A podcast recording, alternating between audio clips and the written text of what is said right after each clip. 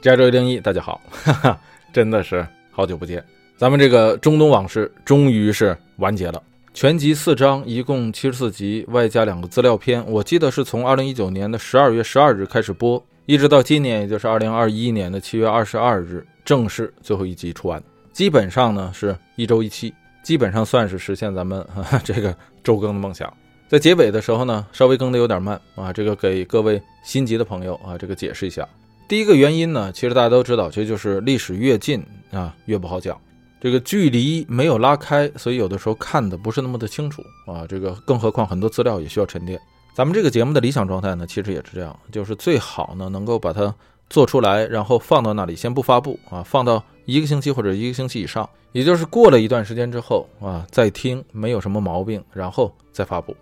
哎，那这是其中一个原因啊。这个第二个原因呢，就是在。两个月前，大概啊，就是今年的五六月份的时候啊，我一直在换工作。本来呢不想换，因为一直在忙中东往事的事儿。这个跟着咱们加州一零一的啊，这个老朋友知道，我上次换工作应该是在二零一六年啊，所以你看这个大概五年的时间了。对于之前那家公司的业务已经非常熟悉了啊，人际关系也非常熟，所以一旦换工作啊，很多这些东西都要重新来。你说又在忙中东往事的事儿啊，所以没有那个心情去换啊。疫情期间呢，有一些机会也没有走，但是呢，啊，和这份工作也算得上是有缘，所以干脆就换了啊。再加上呢，这是一家欧洲公司，我头一次在欧洲的企业里工作，哈哈，这个一直在美国本土的公司工作吧，就觉得有的时候啊，真的不光是一个忙字可以解释，就是那种心累，这种这个打着引号的纯资本主义的模式吧，啊，这个有的时候真的是很残酷。我记得和大家以前说过，是吧？那这个早晨的时候还和一个同事在电梯里头瞎贫呢，啊，中午吃饭的时候再去一找，啊，这个人的 这个桌子已经空了，一打听说这个人已经被开了，而且已经收拾东西走了，啊，就这么快。我之前经历过的所有公司啊，当然也没多少，都有这个裁员的经历。虽然这个铡刀每次都没落到我身上，但是真的能够让你体会到什么叫做这个兔死狐悲。印象最深的一次就是那天，我就坐在啊这个 HR，也就是这个人事啊负责裁员的那个会议室门口。那一天呢，这一上午就被叫到那个会议室里的，出来进去，出来进去，好些人，有非常从容的，非常释然的，呃，也有非常愤怒的，非常生气的。但是终究让你最受不了的是在那个会议室里传出来的那种哭声，那一张张从会议室里出来的啊，让你看到的那种绝望的脸。这样的事儿不分小公司大公司，呃，和这个员工福利的好不好也都没关系。真到那一天要来的时候啊，这个公司有多好，和将要被裁掉的那个人都没有什么关系了。那种上市公司那些这个硅谷巨人，我我也经历过。可是真的就是啊，说这个季度有的时候你没有达到华尔街的预期，那你下个季度啊一定就会有人离开，只是一个多少的问题。小公司也是一样啊，这个竞争环境激烈啊，做好了容易被卖掉，做不好一样容易被卖掉。所以作为一个打工者来说，真的是啊哪儿都差不多。所以我就想啊，说那就换一下吧，是吧？试试吧。这个欧洲公司嘛，人都说欧洲公司是吧，比较闲。我想我就试试吧。况且他一半是意大利人，还说哎呀，要不是因为疫情啊，这个。这个 on board 的这一个月，应该是到米兰来培训、喝喝咖啡什么之类。当然，这都不能当真，这话都是虚的。我主要想的是，你们一帮子欧洲人是吧，能有多忙啊？日后我这朝九晚五啊，算是有保障了。我总觉得说，像我这样的一进去是吧，把你们怎么我我就算不加班，也得把你们比的个个都像是吃闲饭的。哎呀，我这计划是挺好，所以我就说呀，啊，这个人呢，不能有偏见。就是偏见反被偏见物，结果可好，我一进去，天天早晨八点钟给我发会，这会一开都是背靠背的，一开就开到我中午，我这是美国东岸时间的，我的中午那是欧洲中部时间的这个下午六点了，这给我惊讶的啊！这个我我我说这不是都说好了欧洲人不加班吗？是吧？我其中一个大老板是这个德国人，一德国女生啊，这个孩子都十五了。我刚入职的那前一个月，一周里头得有两到三天啊，就这个女生每天跟我一熬，熬到我的下午四点，我倒无所谓啊，嗯，但是我的东岸时间的下午四点啊，那是她的呃这个德国时间的晚上十一点了，你说是不是人呢？这不简直是机器吗？孩子十五了，这岁数可想而知，肯定是比我大。一开会开到半夜十一点啊，两个人用的又都不是母语，第二语言，就别说他了，我这边下午四点，我说了这么长时间，我脑袋都已经木了，他还在那倍儿精神，我我真是，我就觉得他妈上了欧洲人的当了。所以啊，你看啊，我这样啊，这个自以为是的人是吧？自以为还算得上是见多识广的人，也有被这个偏见忽悠的时候。好家伙呀，是吧？周末还发邮件说事儿呢啊！这个我一看啊，这帮人比美国人还玩命呢。当然了啊，咱们话说回来，加班不代表做的事儿就好啊，加班也不代表就就是对的，就是正义的。那我也见过太多的啊，这个加班反倒帮倒忙的啊，向反方向使劲儿，那越走越远的。但咱就说这个勤劳劲儿啊，哇，这真是让我对这个欧洲人哈，当然了，这我这些同事可能也不能代表所有的欧洲人，但这这真是让我对欧洲人啊这个刮目相看。说实话啊，没想到，我是真没想到。所以我一看说，那那得了吧，那咱也别装了，是吧？那咱就来吧，是吧？比一比，是吧？咱们看看谁能把这个事儿做好啊。这个加班不重要，所以啊，就这样，这个 中东往事后面这几期就稍微拖了一下。不过也没拖多久啊，就拖了一两周啊，终于还是在七月二十二日把这个中东往事全部都啊这个完结了。那这是第二个原因啊，这个也同样是这个原因，在前一阵以色列和巴勒斯坦打得火热的时候，蜻蜓和看理想的编辑来找我说，咱们要不要就这个事儿再聊一期番外？我就没同意，因为实在是太忙。再一个，我觉得咱也总不能说啊，是吧？哪儿味儿大，咱就往哪儿蹭啊，这样总是不好。所以这个蹭热点，咱们不是特别。感兴趣，主要主要是不擅长。那咱们也不希望他总是发生冲突啊。说他非要发生冲突，配合这个《中东往事》这个节目，那是另一回事儿。包括美国从这个阿富汗啊最近这个撤兵，那这块的啊这个原因细节呀等等，咱们在这个最后一章的最后一节，第四章的最后一节，咱们也都涵盖过了。这个其实也是咱们讲《中东往事》的一个目的之一，就是把具体的根本的原因交代给大家。那剩下今天这个世界怎么看？那要通过大家自己的双眼，通过大家自己的思考。不过，总之，终于是完结了啊！你看我怎么就这么高兴？对于这个节目，咱们就不再自己吹了，在这里给大家放一段啊，这个大家都认识的这个著名文化界与传媒界的人士，在他自己的节目中对《中东往事》的一个评价。这就是深受大家喜爱的，被很多人昵称为“道长”的啊，这个梁文道，同时是看理想的策划人，在他的这个八分节目中的一段。关于中东往事的推荐语，这个得感谢咱们的这个听众朋友提醒我，我跑去收听，我才看到啊，这个非常感动。虽然他说他忘了，不过不过不管怎么样啊，这个高兴是真的高兴啊，这个没别的意思，在这里把这份心情和大家分享一下。那咱们接下来听一下梁文道对中东往事的推荐。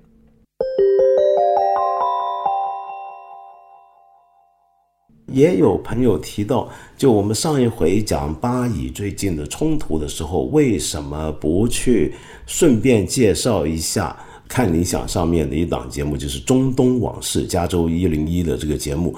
哎，对，这个纯粹是我忘了，呵 呵不是因为我不喜欢，千万别搞错，我可喜欢这节目，这节目太好听了，所以我今天补在这里啊，就是如果你对我们上一期讲巴以问题。觉得一集听得不过瘾，或者东西还没讲清楚，我强烈推荐你去听一下《中东往事》这个节目，就整套来龙去脉、历史说的是非常清楚、非常有趣，而且非常的客观和公正。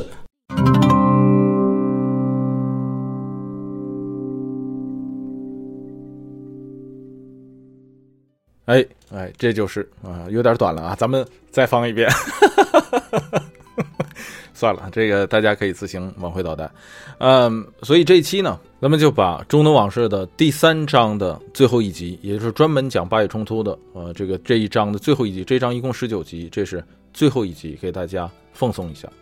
同样呢，有两个原因，就是这个第一个就是前一阵子，呃，这个咱们前面也说过了，以色列和巴勒斯坦那一块儿啊，这个很闹心。咱们在去年总结全年的时候，其实就说过，就是这个特朗普帮以色列搞的那几个外交动作，根本就不是什么突破啊，更不是什么和平的标志。听过啊，咱们中东往事的朋友呢，呃，肯定都了解这个其中这个复杂的缘由啊。咱们前面也说了，就是说，咱们就聊聊历史，现实世界真的不用这么配合咱们啊。这个第四章的阿富汗战争与伊拉克其实也是一样。那到了今天呢，虽然呢这个内塔尼亚胡折腾了一圈，跟着这件事儿的热度一同啊这个下台了，但是可以肯定的说啊，这个相信大家也都知道这个事儿还没完啊，远远没完。那咱们这个第三章呢，呃，这十九集每集一个多小时，一共一千两百多分钟啊，我也也不敢说咱们就把这件事情就说尽了，就就吃透了，很多细节还需要大家自己去体会。那关于这个庞杂的矛盾呢，咱们这个第三章的最后一集，呃，这个说明了一些重要的问题，啊，这个主要是重要的遗留问题，在这里呢，就当这个送给没有订阅的朋友们来听，订阅过的朋友呢，也可以再回顾一下啊，这是。第一个原因，第二个原因呢，就是咱们可以有再多更多的时间来准备下一期的这个免费节目，会继续咱们的这个天文地理、大象蚂蚁一些不那么闲的闲聊话题。那这一集呢，可以给我一个缓冲的这个时间去准备。除此之外呢，对于这个中东往事的音乐，我也在整理啊，这个会在公众号里分享给大家。还有一个就是重要的这个资料啊，那就是笔记。啊，不是我的啊，但是比我的笔记更好。咱们这个中东往事是没有稿子的，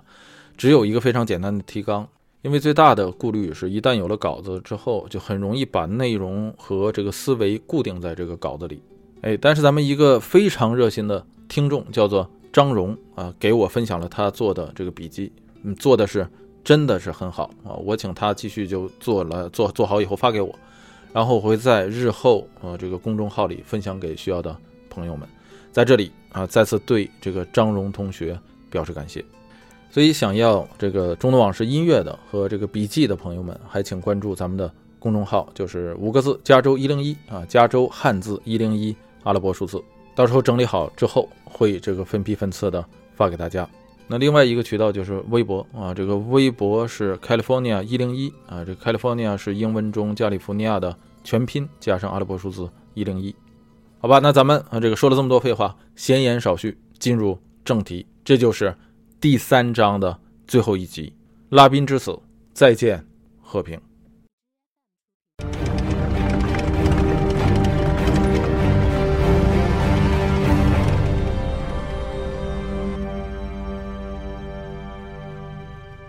上一集的开篇，咱们讲了一个伊扎克沙米尔的故事。这一集，咱们也要为大家介绍一个人。同样叫做伊扎克。其实听到这一集，大家对他并不陌生，这就是以色列第五任总理，同时是第三次中东战争，也就是六日战争中以色列功不可没的战争英雄伊扎克·拉宾。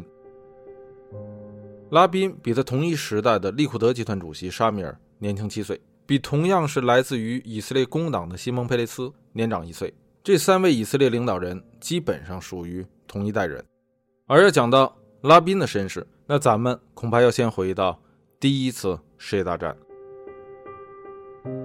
在第一次世界大战时的一九一七年，这个时间段，咱们在讲资料片《格尔达梅厄》的时候说过，当初正是一战的时候，大卫本古利安正在美国招收犹太军团的志愿兵。大卫本古利安此行鼓舞了当初尚在密尔沃基的梅厄夫人，同时也招募了很多美国籍的。犹太热血青年，其中就有一位刚刚随家人从乌克兰移民到美国尚不久的小伙子，叫做尼西米亚。尼西米亚加入了犹太军团，随大卫本·乌利安回到了巴勒斯坦。第一次世界大战之后，在当初巴勒斯坦的犹太集体农庄，他结识了一位来自白俄罗斯的叫做罗莎的姑娘。婚后，尼西米亚成为巴勒斯坦电力公司的工程师，而罗莎成为了。特拉维夫市的市议员，两个人的孩子在一九二二年出生了。欣喜的夫妇给孩子取名伊扎克·伊扎克·拉宾。拉宾的父母受过良好的教育，所以对拉宾的培养也非常用心。拉宾从小的学习成绩都非常优异，唯有一点就是英语不好。原因是因为从小受犹太复国主义教育的拉宾认为英国人说的话是敌人的语言。到了一九三九年。也就是英国出台巴勒斯坦白皮书的那一年，原本可以拿着奖学金身份去加州伯克利上学的拉宾，拒绝了学校的邀请，选择留在巴勒斯坦，作为哈加纳的一员，与其他的犹太复国主义分子一同战斗。年轻的拉宾，准确的说，当初只有十八岁，长得很帅气，是位典型的理工男，腿脚也不错，眼睛也不错，头脑清晰，思路敏捷，但就是一点，十分的腼腆，外加上没开过枪。所以，当他在哈加纳的新兵训练营集训的时候，当初的哈加纳负责人之一摩西大洋就不想要他，说这小伙子太嫩了，也太腼腆，啊，这个手枪都没打过。后是在另一个训练过他的军士的保举下，拉宾才有幸留在了哈加纳。这位保举他的人，就是后来成为以色列劳工部长的伊加尔·阿隆。在这之后的第二次世界大战作战中，拉宾与达扬一同参加了咱们在之前说过的盟军进攻当初仍属于维希法国的黎巴嫩的行动。也正是在这次行动中，达扬丢了一只眼睛。二战结束之后，怀有极大犹太民族情结的伊扎克·拉宾，作为地下组织的军事人员，参加了多起反抗英国占领巴勒斯坦的行动。也正是因为如此，拉宾曾经被英国占领军逮捕，并且拘留了五个月。出狱后的拉宾很快成为了哈加纳旗下帕尔马赫突击队的指挥官。在之后，1948年5月14日，当大卫本古里安宣布以色列成立的时候，拉宾在同一时刻与他的心上人，一名在哈加纳旗下帕尔马赫报叫做利亚的记者结婚了。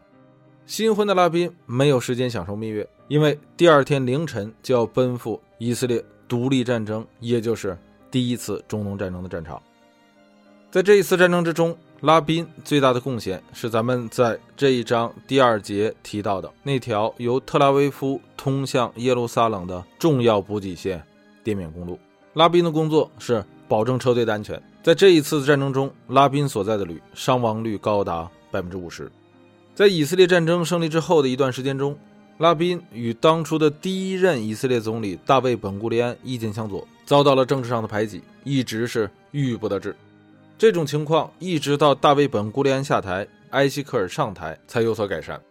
如果说拉宾在刚加入哈加纳时遇到的伊加尔·阿隆是他人生中的第一位伯乐，那么埃希克尔就是他的第二位伯乐。埃希克尔与大卫本·古利安不一样，大卫本·古利安是军队出身，作为总理的他在军事指挥和军队建设上总是存在着微管理，可以说是事必躬亲。而他的很多在军事上的观点，对于像拉宾这样新一代的军队领导人来说是过时了的。这个拉宾又是一个理工男，在这个问题上和领导的关系总是搞不好。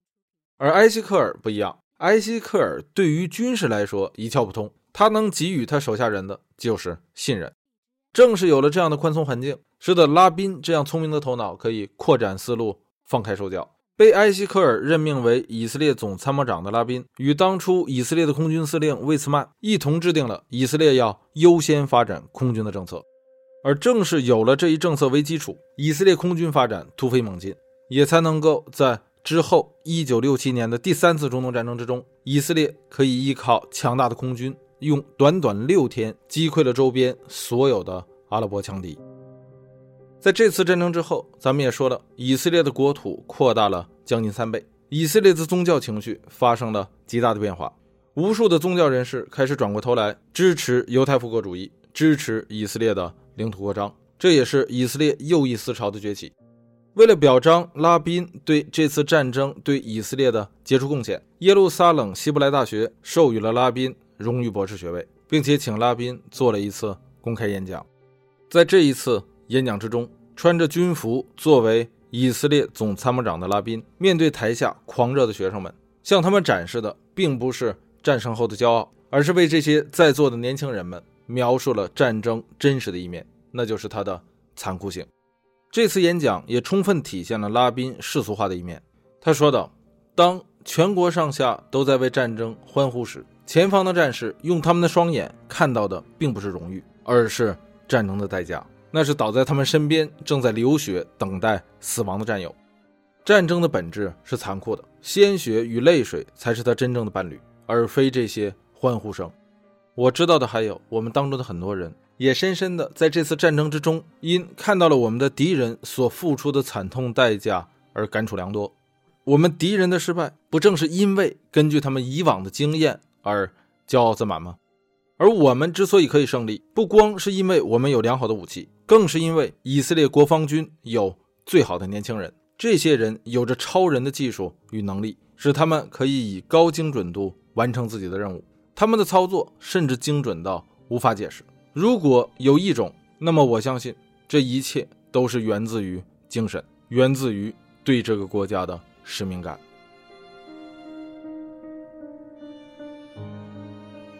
从拉宾的这一个著名的演讲之中，大家能够听出来，除了拉宾是一个世俗主义者之外，他更是一个思考问题十分全面，并且心思极重的人。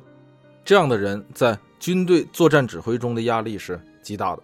当六日战争结束之后，所有人都在欢呼的时候，他所想到的却是死去的那些士兵。是作为指挥官的他，亲手将他们送向战场，却没能再亲自迎他们回来。他这种心情沉重到了一个什么份上？甚至就连1948年以色列独立战争之中，他的那个部队损失百分之五十的那一次战斗，多年之后的他都无法释怀，心情极度的郁闷。四十六岁的他听从了自己妻子的建议，从军队中退休，这也使得拉宾真正进入了他的政治生涯。在一九六八年，他出任美国大使，在他担任美国大使期间，美国开始向以色列出售 F 四鬼怪战机。并于1974年结束了任期，回国之后成为梅厄夫人，也是以色列第四任总理的劳工部长。但是他这个劳工部长没当多久啊，也就一个多月，梅厄夫人就如同咱们这一章前面所讲辞职了。梅厄走后，这个工党的头把交椅，也就是工党主席，有两个强劲的候选人，一个就是西蒙·佩雷斯，另一个就是伊扎克·拉宾。两个人都是内阁成员，拉宾是劳工部长，西蒙·佩雷斯是交通部长。咱们前面说了，两个人年龄相仿，就差一岁，对以色列的贡献，两个人都是首屈一指。没有拉宾，很可能就没有六日战争的胜利；没有佩雷斯，以色列的核计划就完成不了。但是有意思的事儿是啊，这样两个为以色列做出杰出贡献的人，年龄也相近的人啊，这个之间的关系是十分的差，互相瞧不上。这其中一个主要原因就是，虽然同为工党。但是佩雷斯是本古里安的人，而拉宾最烦的就是本古里安。这场两个人的战争最终以拉宾胜出，担任工党主席，并且成为以色列第五届总理为止。拉宾是以色列的第五届总理，同时也是以色列第一位在本土出生的总理。在这之前那四位全部都是国外出生的，反正不是波兰就是俄罗斯。拉宾是第一个出生在以色列本土的。拉宾在任的这段期间，最显著的一件事就是1976年7月4日的恩德培行动。这是发生在乌干达恩德培国际机场的一场反劫机解救人质的行动。这场行动是以色列摩萨德最出名的行动之一。咱们在这里就不多讲了，因为和这个中东地区的剧情不是特别的相关，以后有机会再说。但是要多提一嘴的是啊，就是现在的这个以色列总理，也就是本杰明内塔尼亚胡，他的哥哥乔纳森内塔尼亚胡是这次行动的现场最高指挥官。这次行动之中，以色列派出了一个一百人小队，只有一个人牺牲，就是这位最高指挥官乔纳森内塔尼亚胡。拉宾执政期间，极为反对美国当初总统吉米卡特的和平计划。拒绝与萨达特所领导的埃及和谈。有人说，也正是因为拉宾的这份强硬，导致了以色列工党在一九七七年的选举中输给了贝京领导的利库德集团。而这个原因是由于一场丑闻。一九七七年三月，在美国首都华盛顿特区，以色列总理伊扎克·拉宾会见了美国总统吉米·卡特。当两个人正在为以色列是否可以与埃及在未来对于正在被以军占领的西奈半岛上达成和解的问题上争论不休，无法达成一致的时候，伴随拉宾访问美国的拉宾夫人利亚被人发现正在从华盛顿的一家银行中提款。从银行中取现，对于一个普通人来说，这是一件不能再小的生活琐事。然而，对于以色列的总理夫人从美国的一家银行账户中提款，则马上触动了调查记者的敏感神经。以色列非常出名的一家报纸叫做《哈雷斯》，这家报纸当初驻华盛顿的记者丹·玛格丽特发现了此事。对新闻极其敏感的丹·玛格丽特立刻跑到了这家银行，对这家银行的柜员说自己欠了拉宾五十美元，需要归还，随即手写了一张五十美元的支票，要求存入拉宾的账户。当这张五十美元的支票入柜的时候，这个银行柜员在这张支票的背面写下了拉宾银行账户的账号。这位丹·玛格丽特的眼睛非常快，记忆也非常好。就在银行柜员写的时候，他就把这串号码一字不差地记在了脑海中，随后向他的总部发送了这一消息。经过简单的调查，很快发现，原来利亚与拉宾在这家银行中有一个联名账户。这个账户是在六日战争之后，拉宾担任驻美大使的时候开设的。按理说这也没什么，哪一个在美国工作的人没有自己的账户呢？然而这个事情放在当初的以色列身上是绝不允许的。根据以色列当初极为严格的金融管制法，任何以色列公民不得在海外开设任何银行账户，如有例外。必须向国家申报，报备后经特许才允许开设。然而，拉宾与他夫人利亚的这一联名账户是未经报备的。虽然涉及金额只有两千美元，但此事在以色列仍然引起了轰动。以哈雷斯为首的各大报纸开始疯狂的炒作这件事。一时间，以色列总理拉宾在美国具有个人的秘密账户这件事占据了以色列各大报纸的头版头条。当拉宾完成对美国的访问，回到以色列的时候，以色列的检察总长已经发起了对拉宾的诉讼。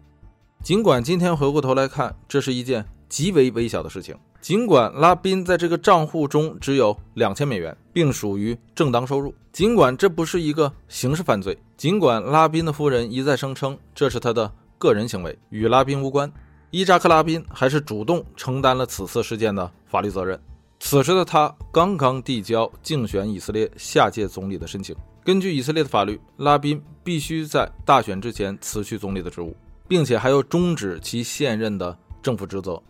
就这样，在一九七七年的四月二十二日，拉宾辞去了以色列总理，他的职位暂时由他的老对手西蒙·佩雷斯担任。而在一个月后，一九七七年的以色列大选开始投票，拉宾与佩雷斯所在的以色列工党迎来了选举上的惨败。由梅纳赫姆·贝京领导的利库德集团一举拿下四十三个议会席位，一跃成为以色列的最大党派。这位曾经伊尔贡的领导人梅纳赫姆·贝京坐上了以色列第六任总理的宝座。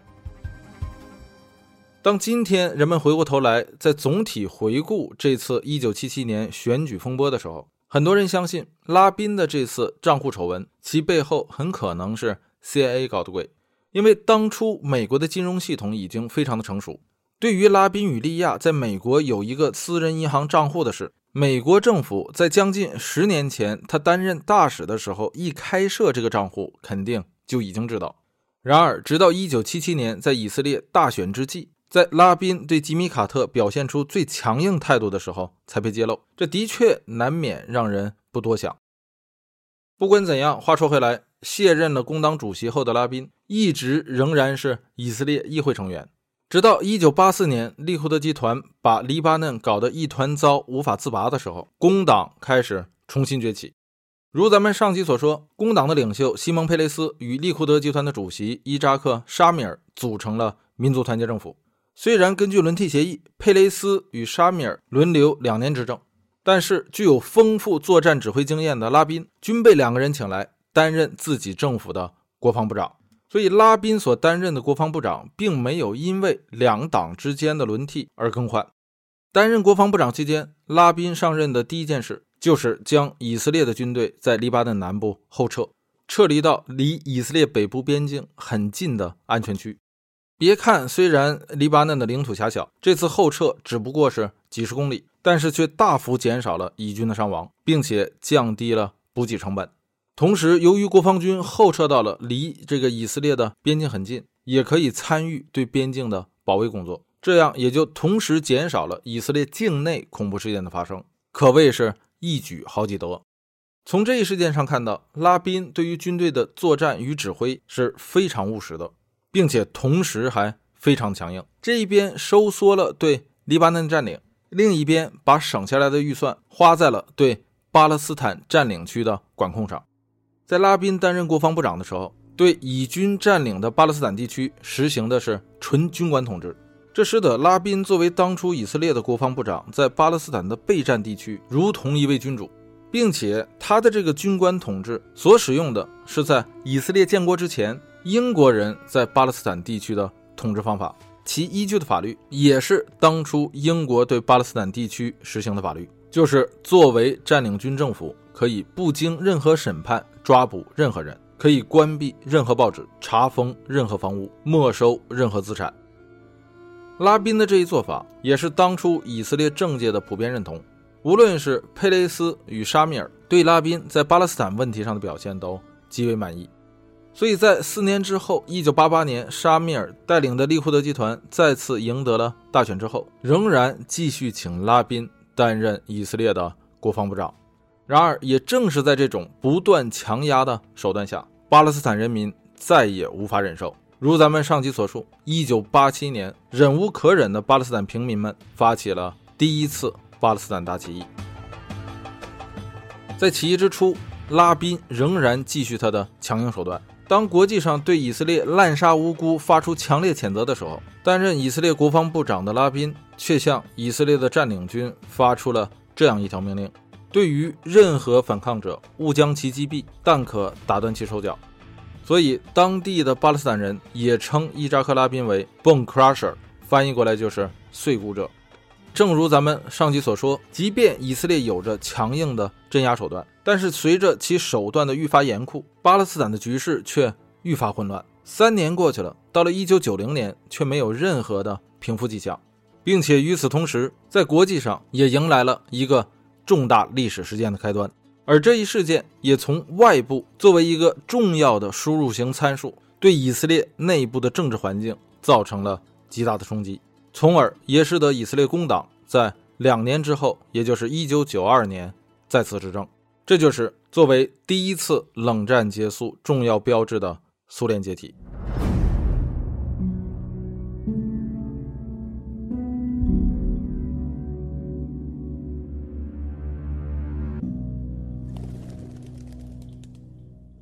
咱们讲到这一集的时候，相信大家已经知道。以色列，它是一个由移民组成、建立和建设的国家，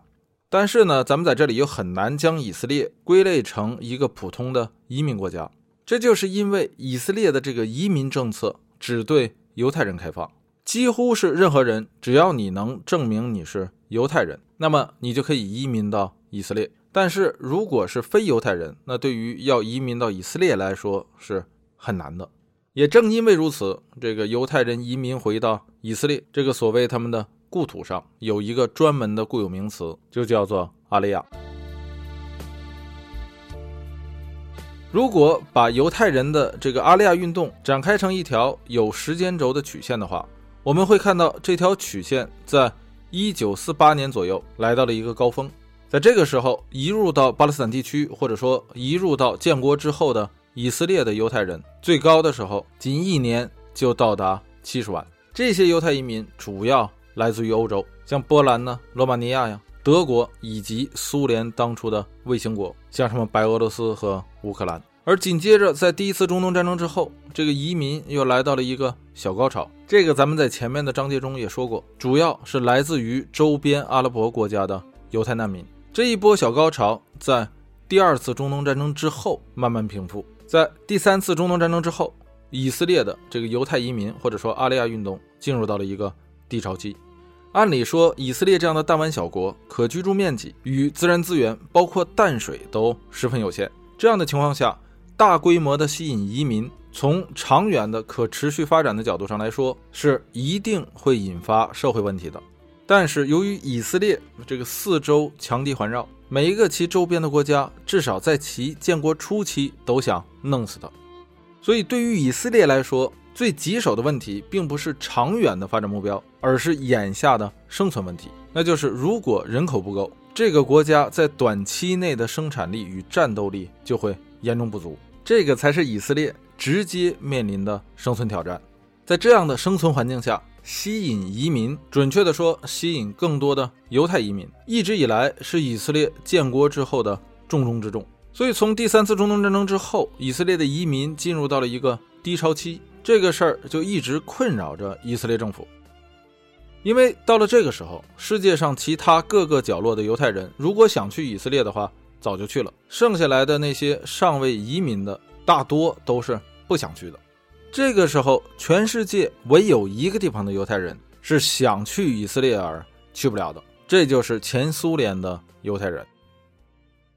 咱们在这一章前面几集中说过，自第二次世界大战结束之后，苏联就不再允许自己境内的犹太人向外移民，原因也简单。如果苏联可以来去自由，那被苏联强行加盟的那些共和国是不是也可以来去自由？所以，对于苏联来说，最简单的方式就是谁都不许走，大到国家，小到个人。苏联的这一政策在很长的一段时间里都未改变，并且在六日战争之后，由于苏联与以色列的断交，使得在苏联的犹太人就更无法申请去往以色列的签证了。这个事儿到了一九七零年的时候发生了一个转变，这个转变的导火线是一次劫机事件。苏联的十几个犹太人打着要参加一场婚礼的名义，在一个叫做库兹涅佐夫的人的领导下，计划劫持一架飞机飞往欧洲。结果这个事儿在他们刚刚到达机场要动手的时候，就被早就埋伏好的科克伯破了局，所有的人全被抓获，所有的参与者皆被判了重刑。按理说呢，在那个六十年代末、七十年代初，像劫机这样的恐怖事件频发的国际环境下，这个事儿在国际上似乎可以得到与其他巴勒斯坦恐怖组织同样的谴责声。可但是呢，这个国际上的谴责却是一致针对苏联政府的，说这是苏联政府迫害犹太人，所以才逼着犹太人去劫机。当初美国的总统是尼克松，他基本上就把此次事件定性成了一场苏联犹太人为了反抗苏联的起义。当初以美国为首的整个西方社会对苏联的谴责，那是一浪高过一浪。就是在这样的这个国际环境的压力下，苏联当局退缩了。莫斯科首先将此次劫机事件的组织者的呃这个死刑改成了十五年有期徒刑，其后又宣布要改善犹太人在苏联境内的待遇。并且提高犹太人向外移民的配额。在前十年的时间里，也就是从一九六零年到一九七零年的这十年里，从苏联移民到外国的犹太人总共不到四千人。苏联人在这之后的十年，也就是从一九七零年到一九八零年，将这一数字从四千变成了二十五万。这一数字到了一九八十年代末期的时候，也就是苏联在解体前政局最不稳定的那几年，出现了直线上升。因为到了一九八九年，苏联的领导人戈尔巴乔夫取消了犹太移民的限制。就在他取消了移民限额之后，就在八九年剩下的这半年里，从苏联就移出了七万多名犹太人。然而这个时候，有意思的现象就发生了。就是在当初，除了以色列在接收来自苏联的这些犹太移民之外，还有一个国家也在接收，这个国家就是美国。美国在当初出于冷战的考虑，也在大量吸收着这些所谓从苏联叛逃出来的苏联移民。像现在的这个谷歌联合创始人之一的这谢尔盖布林，他们家就是在那个年代从苏联来到美国的。说到这儿，大家不妨做一个假设：如果你是一个比什比克在苏联的一名要离开的犹太人，你是选择去美国呢，还是选择去以色列呢？这个问题都不用多想，绝大多数人选择的都是去美国，因为相比以色列来说，美国的生存空间更大，社会更稳定，又没有强制的兵役法，经济环境更宽松，就业机会也很多。更何况，美国拥有强大的软实力，在很多美国以外，尤其是欧洲以东的国家来说，在那个年代，美国似乎就被看作是天堂。所以，如果在美国和以色列之间挑一个的话，绝大多数都会挑。美国，事实也是如此。此时，从苏联流出的这些犹太人，百分之八十以上都去了美国，只有不到两成的苏联犹太人自愿选择去以色列。这个事儿向来都是如此。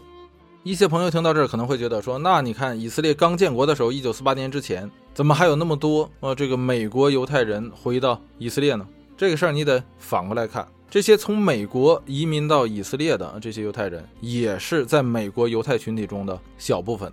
其实，无论什么时候，无论在何地，无论什么人，都是这样。真正有理想，并且为了理想敢于付出的，永远只是一小部分。那历史有的时候是被这一小部分人推动的，而有的时候也会被余下的那一大部分人所掌控的。这样话说回来，眼见着大部分的从苏联移出来的犹太移民都流向了美国，以色列政府这个时候看着就很着急。虽然在之前这也是一个普遍现象，也就是犹太移民多还是会选择美国，但是以前那个数量小，现在这个数量大，数量小损失百分之八十，总体来看也没多少。这个数量一大，你这个流失率又这么高，对于以色列政府来说就极度失望。那怎么办呢？这个时候，以色列总理沙米尔就去会见了美国总统，而此时的美国总统已经从里根换成了老布什。沙米尔将这个问题摆到了老布什的办公桌上，而这一年刚刚上任的老布什也正处于巩固自己选票的阶段。另一方面，美国国内也一直在争论美国是否应该接受数以百万计的苏联移民，所以老布什算得上是就坡下驴，就接受了以色列的请求，从一九八九年十月份开始，停止向苏联的犹太移民再发放难民签证。这就使得至此之后，从苏联移出来的这个犹太人，绝大部分就只能流向以色列。然而，正如咱们上面所说，以色列毕竟是一个弹丸小国，它的生存空间、自然资源等等一切都很有限。而从1989年到1990年，以色列一下吃进了多少移民呢？大约一百万。这些人其中百分之八十来自于苏联，剩下的绝大部分来自于埃塞俄比亚。新移民来到这儿，你得给他提供食物、住所、就业啊，甚至还有各式各样的培训。说到这个苏联移民，绝大部分还好一些，至少有生存技能。但是这个埃塞俄比亚来的难民，真是连抽水马桶都不会使。对他们的培训，以色列得从如何使用厕所开始。所以这个移民政策一旦移民到岸之后，往后才是真正开始花预算的时候，这必然会造成一个社会问题。最直接的一个表象就是人均经济状况下降。并且与此同时，由于巴勒斯坦起义，军费的开支还在不断的上升，所以八十年代末九十年代初，以色列经济的特点就是下滑。这就是这个国家太小，无法一下吸收这么多移民。美国那么大，在当初有三亿来的人口，美国国土不知道是以色列的多少倍，在当初每年也就才接纳十二到十三万的移民。以色列总共面积，咱们也说了，还没有北京大，一下吃进一百万。所以，即便啊，这个自一九七十年代以来，以色列国会每年都在吸纳新移民上预留很大的预算，但是到了这两年，这个钱是真不够了。不够怎么办呢？那就只能找大哥呀。所以这个沙米尔就找到老布什，说：“你看啊，我们一下这个苏联的犹太移民全被我们吸收了，我们这国会专项预算每年八千万美元花超了，你看你是不是多少赞助点？”老布什心想：当初谁让你全吃了的？啊，这个不让我们吸纳，然后我们还得给你掏钱，多少钱吧？哎，四亿美元的贷款担保。哎，这是八九年的年末，美国答应了。很多人都相信说犹太人会精打细算，但是这笔预算很明显就没算明白，因为这个东西它实在架不住两头烧。很快，以色列政府就发现了这个钱不够，到一九八九年还没过完，就跟美国说，咱能不能把这个贷款担保上升到三十亿？美国说行。但是你得停止扩建犹太人定居点，对吧？你不能说这面接纳新移民，转过头来管我要钱，拿着我的钱再去到巴勒斯坦地区扩大建设你的犹太人定居点，然后引出一大堆麻烦事，反过头来给这场1987年就开始燃烧的巴勒斯坦大起义火上浇油，造成你这个蜡烛两头烧。一面吵吵钱不够用，一面又把大量的预算花在巴勒斯坦地区的治安维护以及镇压起义上，合着到头来就相当于我在替你出钱建设你的犹太人定居点，同时还在帮助你镇压巴勒斯坦人，那这实在是说不过去。所以你必须要停止建设犹太人定居点，并且你还要与巴勒斯坦人和谈。所以就是在这样的这个威逼利诱下。以色列的沙米尔政府不得不对美国做出妥协，开始寻求与巴勒斯坦人和谈的渠道。可是此时，约旦在两年之前就已经放弃了约旦河西岸和加沙地带的主权，曾经是一个非常好的谈判对象，如今人家不玩了。所以，以色列这个时候必须要找到能够代表巴勒斯坦地区、能够代表巴勒斯坦人的机构组织与代表。他们也才想起来说，多年之前有那么几个挪威的外交官。曾经对这个利库德集团提出过一个 offer，说阿拉法特想通过他们建设一条这个秘密的沟通渠道。于是以色列政府这才回过头来找到挪威人。紧接着，我们看到在这一年的年末，有一伙挪威外交官秘密的访问了巴结组织在突尼斯的总部。时隔多年之后，看到自己当初投资的人情终于得到了回报，阿拉法特自然是十分高兴。但是他很快的就发现自己对于以色列来说不过只是一个备胎。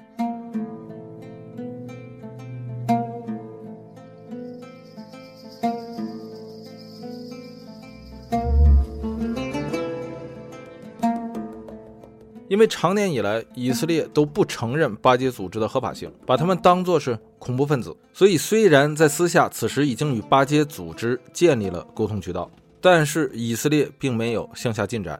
而与此同时，以色列正在巴勒斯坦地区积极寻找能够代替巴结组织、代替阿拉法特的机构。所以到了这个时候，阿拉法特就开始寄希望于美国的影响力。可是美国人却让他更失望。大家如果还记得，咱们上集讲过，在一九八八年年末十一月份，阿拉法特在没有换取任何政治筹码的前提下，主动宣布承认以色列的存在，谴责恐怖主义，与其他巴勒斯坦极端组织割裂，并且宣布建立独立的与以色列并存的巴勒斯坦国。他当初这么做。本想着是要尽快争取更多的当地巴勒斯坦平民的支持，可是没想到的是，到他承认之后，他才尝到手中的所有牌都打完之后的苦涩，那就是之前在没有任何政治保障前提下，美国对他的所有口头承诺全部都作废了。里根的代表曾经对他说：“只要你放弃恐怖主义，承认以色列的存在，就是美国承认巴结组织，并且会劝以色列与巴结组织和谈的前提条件。”可是，等他做了这一切之后，美国政府一换届，所有之前的口头承诺全部作废。美国没有派出任何的高级官员与阿拉法特会面，最多只是要求阿拉法特去见美国驻突尼斯的大使。大家知道，美国的大使，尤其是像这个驻突尼斯这种小国的大使，他根本就不管事。可以说，美国驻突尼斯的大使在美国政界没有任何的影响力。如果美国但凡想展示出一点诚意，或者说真心想与阿拉法特谈判的话，老布什也不需要派一个总统代表去见阿拉法特，只要让驻以色列的大使去见阿拉法特就可以了。然而，只是把阿拉法特支给了驻突尼斯的美国大使，而且还是要求阿拉法特自己去找那位美国大使。而此时，阿拉法特手中的所有牌都已经打光了，没有了政治筹码，你拿什么跟别人在谈判桌上谈判呢？所以，以色列这个时候自然就不理你，而是试图去寻找替代阿拉法特的人。可是，以色列此时也犯了一个天真的错误，就是阿拉法特这么多年了，经由阿拉伯世界的不断宣传，他和他的巴结组织早已深入到了每个巴勒斯坦人的心中，成为了巴勒斯坦地区的无冕之王。几乎巴勒斯坦地区的每家人都能找到一张阿拉法特的照片，每个巴勒斯坦的孩子，无论是在家里还是在学校里。都会被告知，我们的领袖是阿拉法特。当初约旦还在桌子上的时候，好歹约旦国王侯赛因也算得上是巴勒斯坦地区的统治者，也是哈希姆家族的成员。但即便这样，在巴勒斯坦民众心中，在约旦河西岸，在加沙地带，他的影响力都没有阿拉法特大。更何况这个时候，侯赛因国王已经下桌了，所以以色列左找右找，也很难找到在巴勒斯坦地区有代表性、有影响力的人。而但凡在巴勒斯坦地区是一个有头有脸的人物，无论你是市长还是镇长还是村长，甚至哪怕你是一个乡绅，其背后与巴结组织都有着或多或少的联系。比方说，被选为作为这个巴勒斯坦谈判代表的海达尔·阿卜杜勒·沙菲，他曾经就是巴结组织人镇旗下的成员，跟乔治·阿巴什一起干的。他的那个思想比阿拉法特还要激进呢。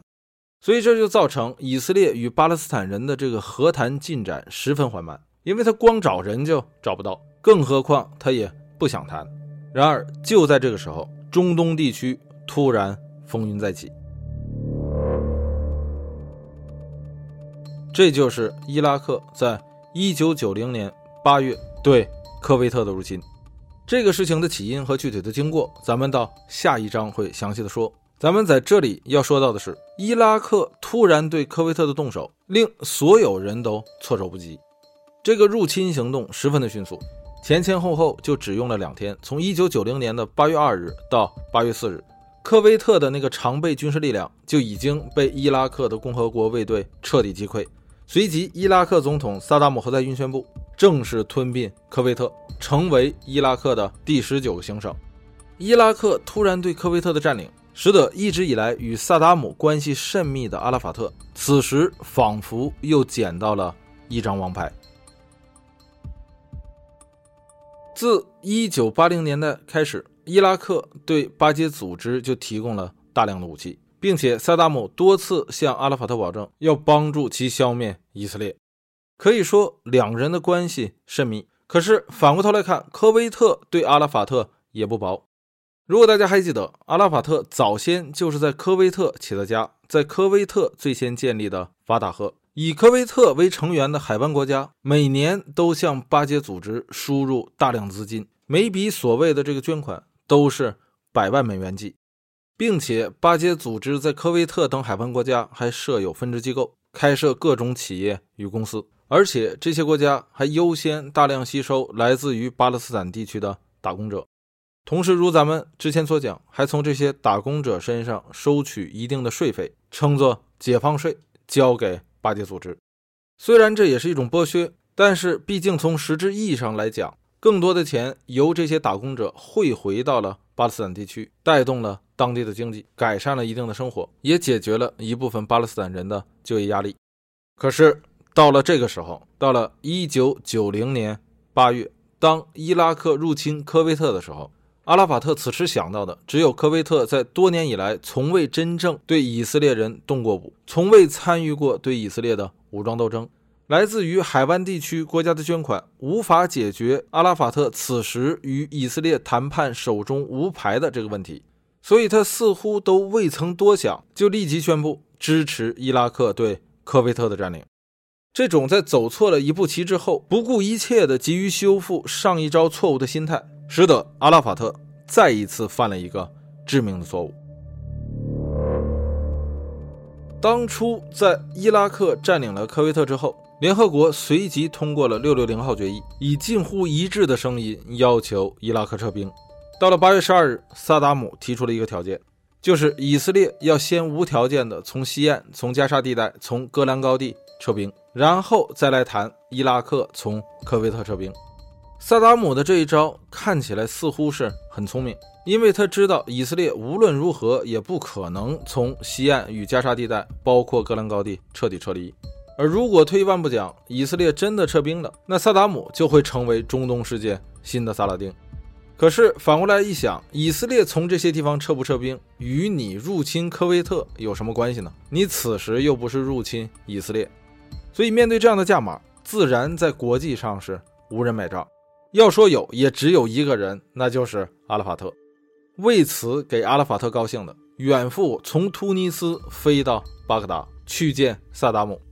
此次会面，阿拉法特与萨达姆两个人亲吻的照片，就别说在中东地区了，就是在当初的整个世界，几乎也都占满了国际版的头条。为什么会有这么大的影响力呢？还真不是说这两个人在国际上有那么多人关注，而是在这背后有两支强大的媒体推手，一个是美国，另一个就是科威特。此时，美国的老布什政府正在准备为发动海湾战争在国内造势，而在这背后的国际媒体也都得到了来自于流亡中科威特王室的大量资助，所以来年开打，也就是一九九一年开打的这一场海湾战争，最先行的是媒体。阿拉法特此时仍然没有认识到自己的形象已经在国际上与萨达姆绑定，一同掉进了这个海湾战争的深渊。当时间来到一九九一年二月的最后一天，当全世界仍未从这一场跨时代的以美国为主导的对伊拉克现场直播式的军事行动中缓过神来的时候，阿拉法特已经认识到他再一次的做错了选择。要说阿拉法特在九零年犯的这个错是。十分的大，甚至可以用愚蠢来形容。要细看的话，有一个小细节挺有意思，就是阿拉法特 在这一年结婚了。其实他曾经在黎巴嫩的时候恋爱过一次，差一点就结婚了，但是他的当初的那个未婚妻就在他们婚前遭到了暗杀。阿拉法特曾经说自己这个永不结婚，结果突然就在一九九零年宣布结婚。他的这个妻子小了他三十多岁，叫做苏哈，是巴结组织的一个经济顾问。而他的身世挺有意思啊，咱们在这里多说一句：这个苏哈的妈妈与摩西达扬的第一任妻子曾经是闺蜜，所以如果这么看的话，这个世界似乎是很小。但是不管怎么样，一九九零年阿拉法特结婚，所以你看阿拉法特在这一年犯了这么严重的错误啊，那这这这就是爱情的力量，但是这个代价十分巨大。此时他所代表的巴结组织不光是没了政治筹码，没了伊拉克的武器。更是失去了海湾国家对他的资金援助。与此同时，几十万的在海湾国家打工的巴勒斯坦人，他们的工作也开始受到威胁，面临着被驱逐的未来。这也从另一方面再次加剧了巴勒斯坦地区极度动荡的局势。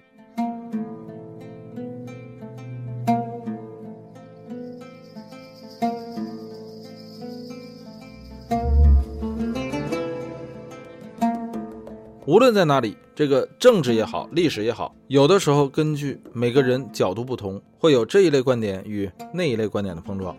但是在这一切决策的背后，有一个东西是实实在在的，那就是钱，就是经济。这场海湾战争，别看是美国历史上最短的对外战争之一，但是与总体美国所有发生的战争相比，从耗资上来看，它可以排入前十，总体耗资。六百多亿美元，如果算上通货膨胀，相当于今天，也就是二零二一年的一千两百多亿美元。这笔花销给美国政府带来了一个沉重的负担。然而，这还没完，战争刚刚打完，以色列总理沙米尔又来找上门了。这个主题还是要钱，理由还是安置苏联犹太人移民的问题。而这次不再是四亿美元了，也不再是三十亿美元，而要。一百亿美元的贷款担保，早在这之前，美国国会山的说客们就已经行动了起来，都在游说美国的国会议员们对以色列经济援助的必要性。这个事儿搞得老布什在一九九一年十一月会见沙米尔的时候，半开玩笑的说道：“你知道吗？在你来华盛顿之前，已经有一千名说客到我这儿来跟我说你今天要跟我说的事儿了。”面对这样强大的逼宫。老布什对沙米尔说：“这笔钱可以帮你，但是要在一百二十天之后咱们再谈。你要在这一百二十天里让我看到你与巴勒斯坦人谈判的进展。”做出这样的决定，其实从一方面也能够看出来，老布什对下次大选已经开始了担忧。在老布什强硬态度的要求下，沙米尔也只好回到以色列筹办与巴勒斯坦人的和谈。这才催成了1991年在西班牙马德里举行的中东和平会议，但是这场会议仍然是不欢而散。首先是沙米尔设了前提条件，就是绝对不与巴结组织和谈。如果巴勒斯坦人选了巴结组织的成员进入到会场，那么以色列的代表将不会出席。本想着没有巴结组织的参与，以色列可以更加主导此次会谈，但是令沙米尔没有想到的是。这些从名义上不属于巴结组织的巴勒斯坦人，他们的态度比巴结组织还要强硬，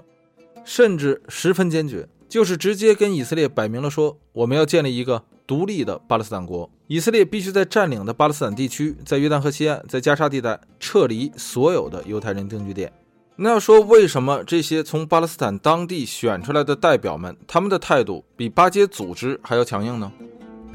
因为这些人都是在巴勒斯坦土生土长，天天面对以色列军队的管制，天天面对犹太人定居点的逼迫。他们比谁都最清楚，也最懂得巴勒斯坦地区那个根本矛盾在哪里。他们曾经都亲历了每一次以色列人与巴勒斯坦人的冲突，那个引爆点是什么，他们最清楚。所以这些人的要求是最直接的：你不要给我讲那些没有用的。就是撤走你以色列的军队，撤走你的犹太人定居点，把我们的土地还给我们。我们也不需要建立什么武装，也不需要跟你对抗。不要跟我提什么共治，不要跟我提什么共管。你以色列的土地我也不要，我就要这约旦河西岸和加沙地带我自己的土地。那现在你以色列跑到巴勒斯坦土地上去建犹太人定居点，你之所以可以理直气壮这么做，就是因为巴勒斯坦啊，约旦河西岸地区和加沙地带它尚不是一个国家形式，所以我们的要求就是。独立建国，然后你们占领军全走。可是以色列是想要什么呢？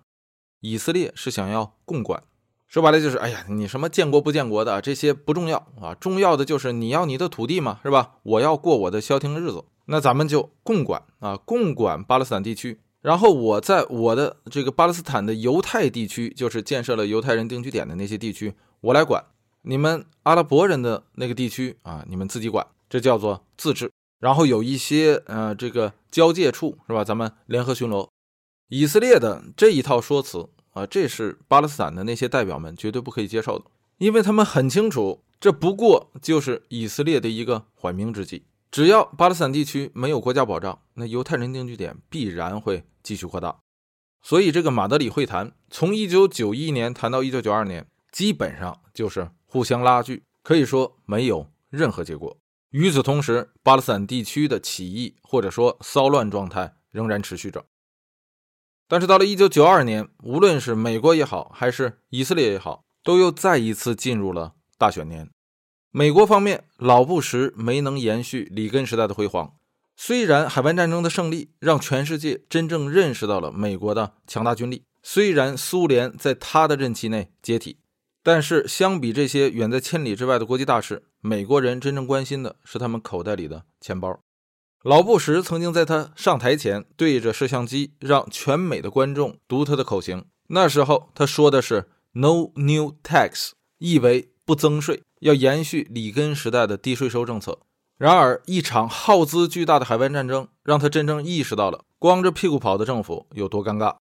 所以在他第一届任期后期就不得不打破自己的诺言，开始增税。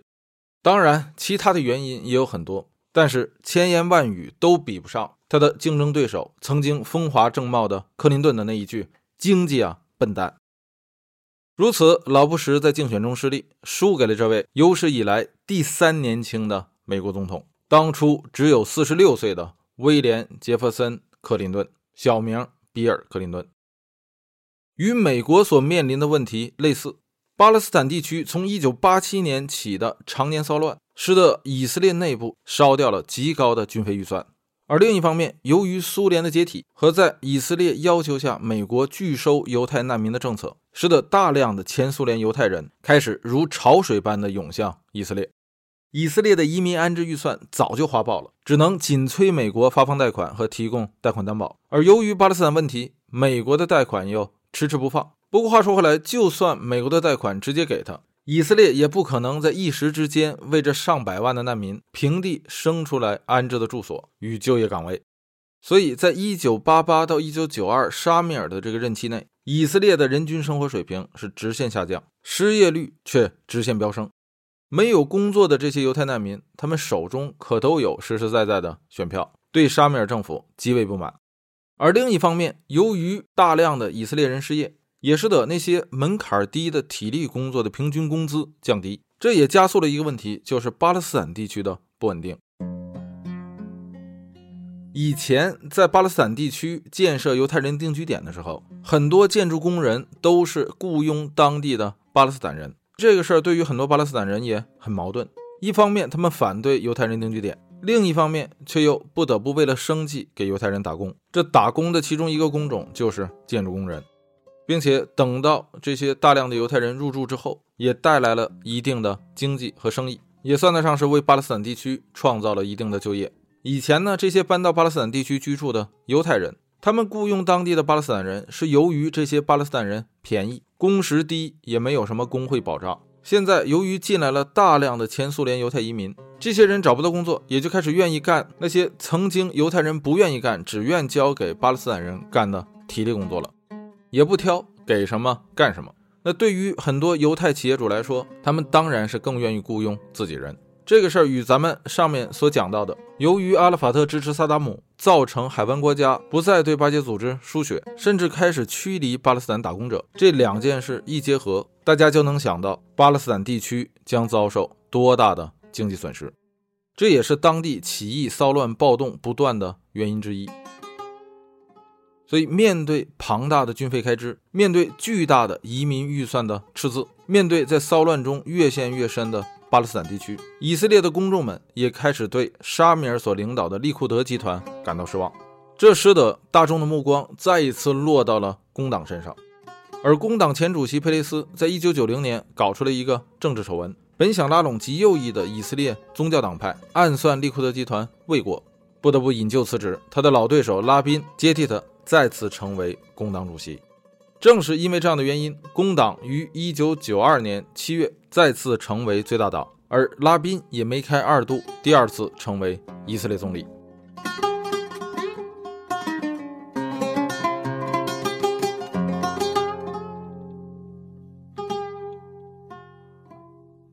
拉宾上台之后的目标很明确，就是要发展以色列的经济，而发展经济必须要有一个稳定的环境。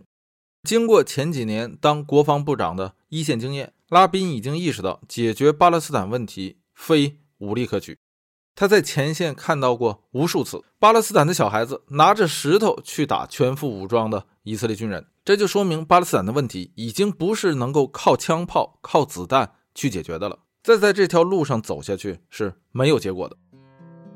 正是感受到了这种以色列政坛风向的变化，在拉宾刚刚上台两个月后，阿拉法特作为巴结组织主席，向这位以色列的新总理拉宾发出了一封亲笔信。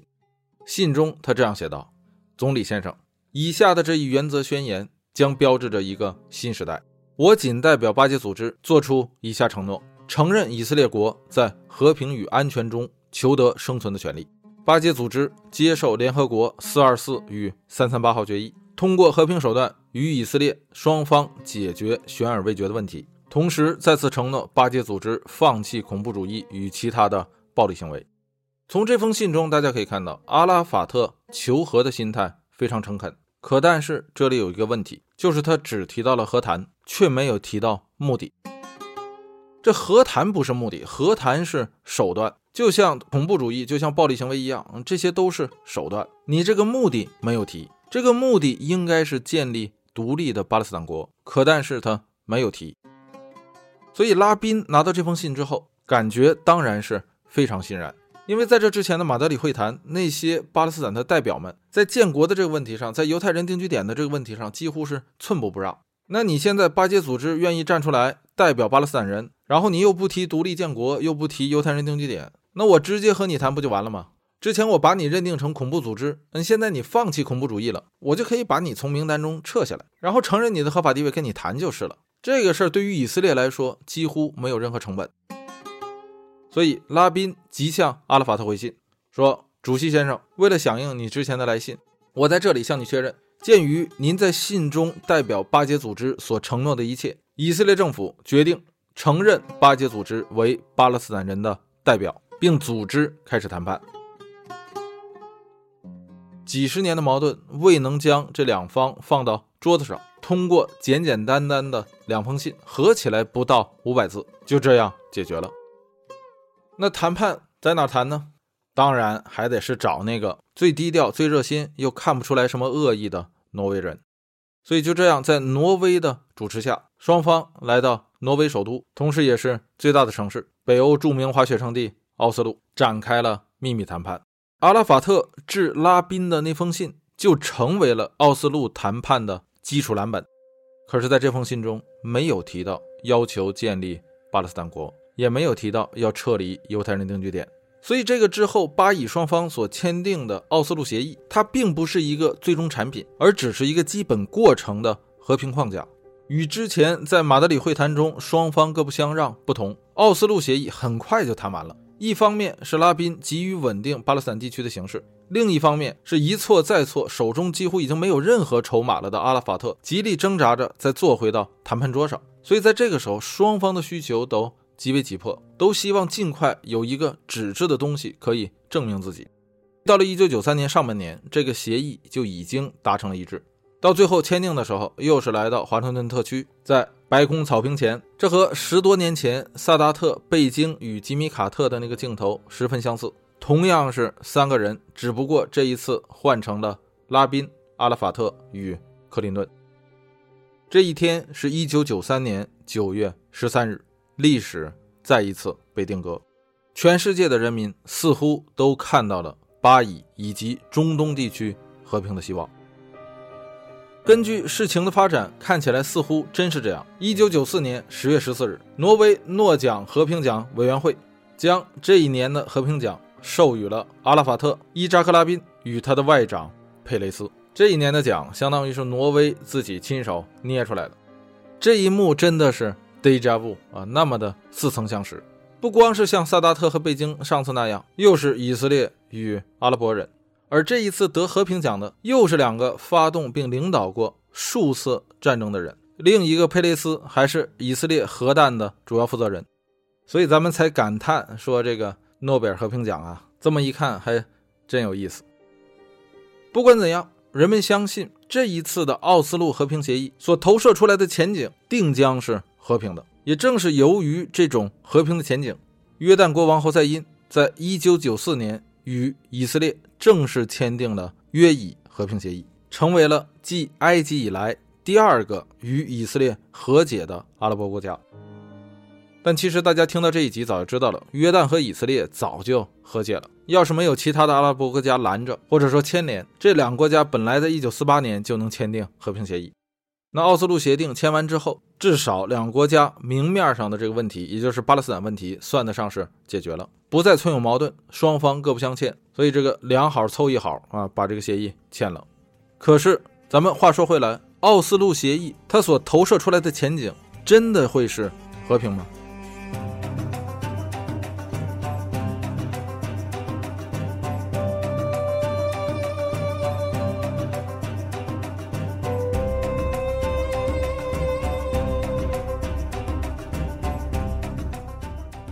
当真正的有识之士细看奥斯陆协议的时候，在那些模模糊糊的字里行间写满了两个小字，那就是没戏。因为这个奥斯陆协议这个框架根本没有提到目标是什么，只是规定了巴勒斯坦地区的选举办法，以色列军队要分批撤出，然后巴勒斯坦的安全由巴解组织负责，在一些特定区域，双方要联合巡逻。正如咱们上面所说，既没有提到巴勒斯坦建国，也没有提到撤离犹太人定居点。所以这个协议，你完全可以把它理解成，以色列不仅是维持了巴勒斯坦地区的占领现状，并且还将高昂的巴勒斯坦地区的治安管理成本转嫁到了巴结组织身上。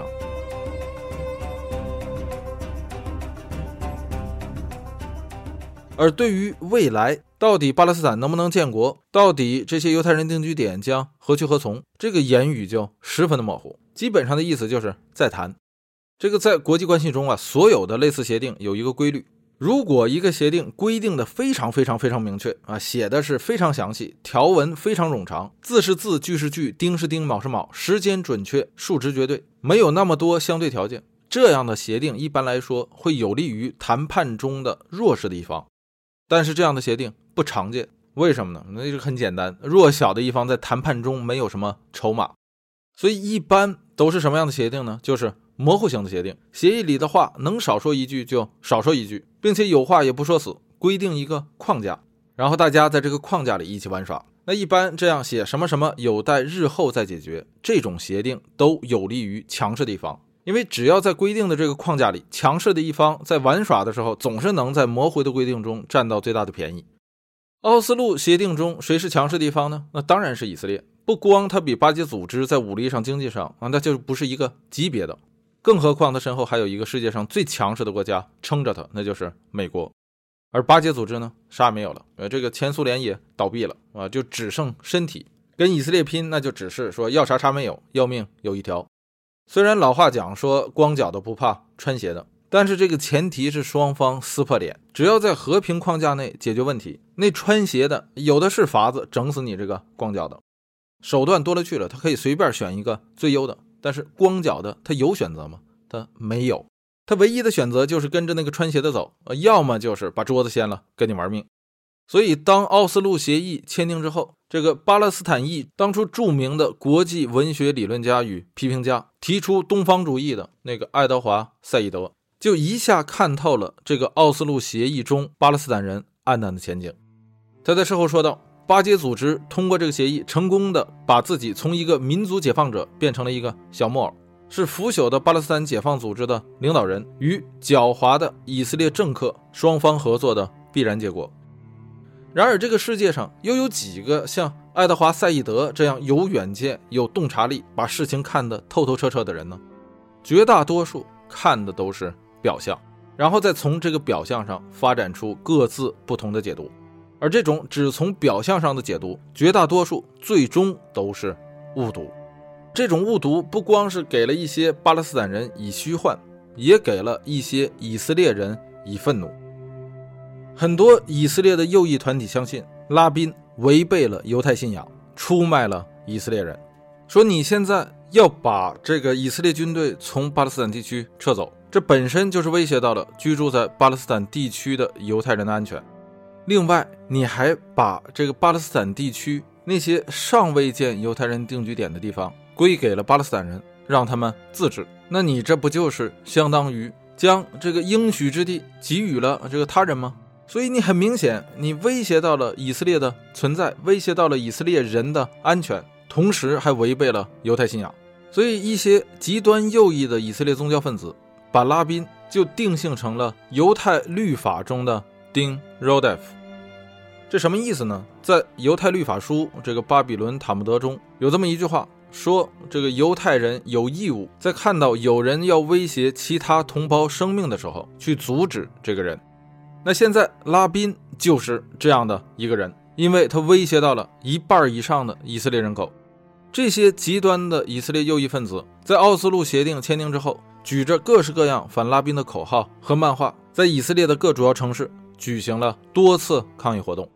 这些牌子上有的就直接打上拉宾是丁 Rodef，有的则说拉宾就是以色列人的屠夫。有的把阿拉法特的照片脸抠下去换上拉宾的，有的甚至把希特勒的照片那个脑袋剪下去也换上拉宾的，更有甚者就直接举着拉宾照片的牌子，下面写着叛徒，然后在拉宾的头上画了一个枪的瞄准镜。可是这些极端的右翼宗教人士就忘了。在二十多年前，是拉宾使得以色列赢得了六日战争，也才使得以色列的这些右翼极端宗教分子在六日战争胜利后，转变了他们一直反对犹太复国主义的态度。也就是说，没有拉宾，就很难有以色列在六日战争中压倒性的全面胜利；而没有以色列压倒性的全面胜利，就很难有这些极端右翼犹太教分子的崛起。而今天，正是这些崛起的右翼宗教分子举着牌子。把拉宾说成是以色列的罪人与叛徒。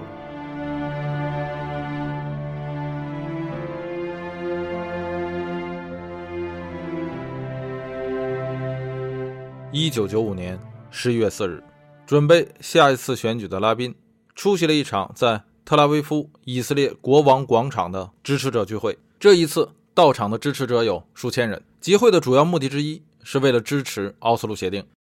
在这一次集会中，拉宾在台上向支持者说道：“我当了近三十年的军人，我知道只要没有和平的机会，我们就将战斗。但是如果和平是一个机会，那么我们必须要利用它。我相信大多数人民希望和平，反对暴力，因为暴力侵蚀了以色列的民主基础。以色列是一个民主国家，暴力不应该是这个国家的唯一方式。在这三年多以来。”以色列人民证明了可以实现和平，和平改善了以色列的经济，打开了社会大门，让世人看到和平不只是以色列的祈祷，而是真正的愿望。然而，寻找和平是一个充满困难和痛苦的过程，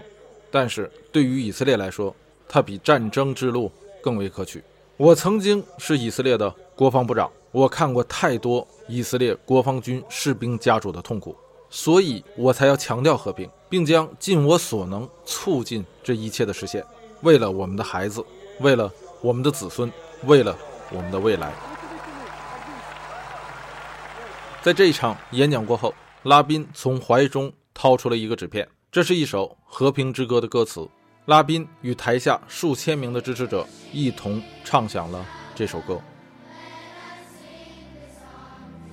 歌声结束后。拉宾走下台，在众多支持者的簇拥下，走向自己的车门，准备乘车离去。就在这时，在拉宾身后的人群中闪出一个小伙子，在拥挤的人缝中伸出一只胳膊，指向拉宾。那是一把半自动手枪，冲着拉宾的背影连开三枪，前两枪打中了拉宾，第三枪击伤了拉宾的保镖。倒在血泊中的拉宾被送往了特拉维夫医院。四十分钟之后，他的生命定格在这一天。一九九五年十一月四日，早在之前无数次的抗议活动中，当示威者高喊“杀死拉宾”的时候，安保人员就已经提醒拉宾要穿防弹衣。然而，戎马一生的拉宾说道：“如果我真的要穿上防弹衣去见我的支持者，那么我就不可能继续当这个以色列总理。”在整理拉宾的遗物时，人们找到了他怀中所揣的《和平之歌》的歌词，上面布满了血迹。拉宾把他生命中最后一颗的鲜血留在了《和平之歌》的字里行间。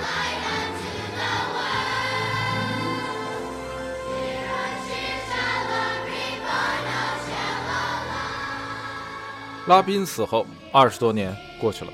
正如爱德华·赛义德之前所预言的那样，奥斯陆协议失败了。大家也许还记得，在之后两千年巴以戴维营会谈中，阿拉法特与继任的以色列总理巴拉克在把克林顿让进房门之后，两个人在门前为了让谁先进门相互的撕扯。阿拉法特想让巴拉克先进门，巴拉克想让阿拉法特先进门。这一标志性的事件已经意味着两个人将。国家与民族的命运摆在了他们个人脸面之后。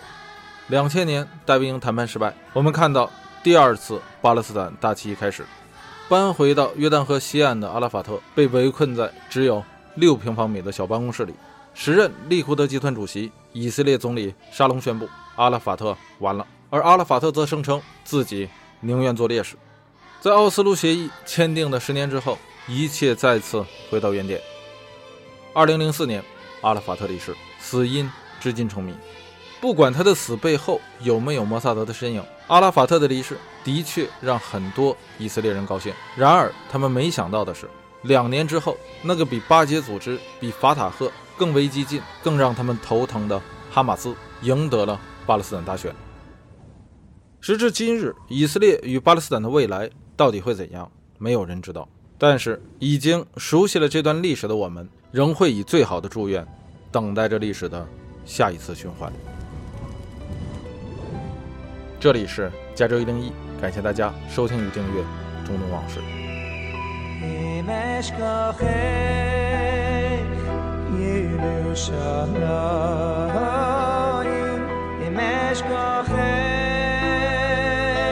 Yerushalayim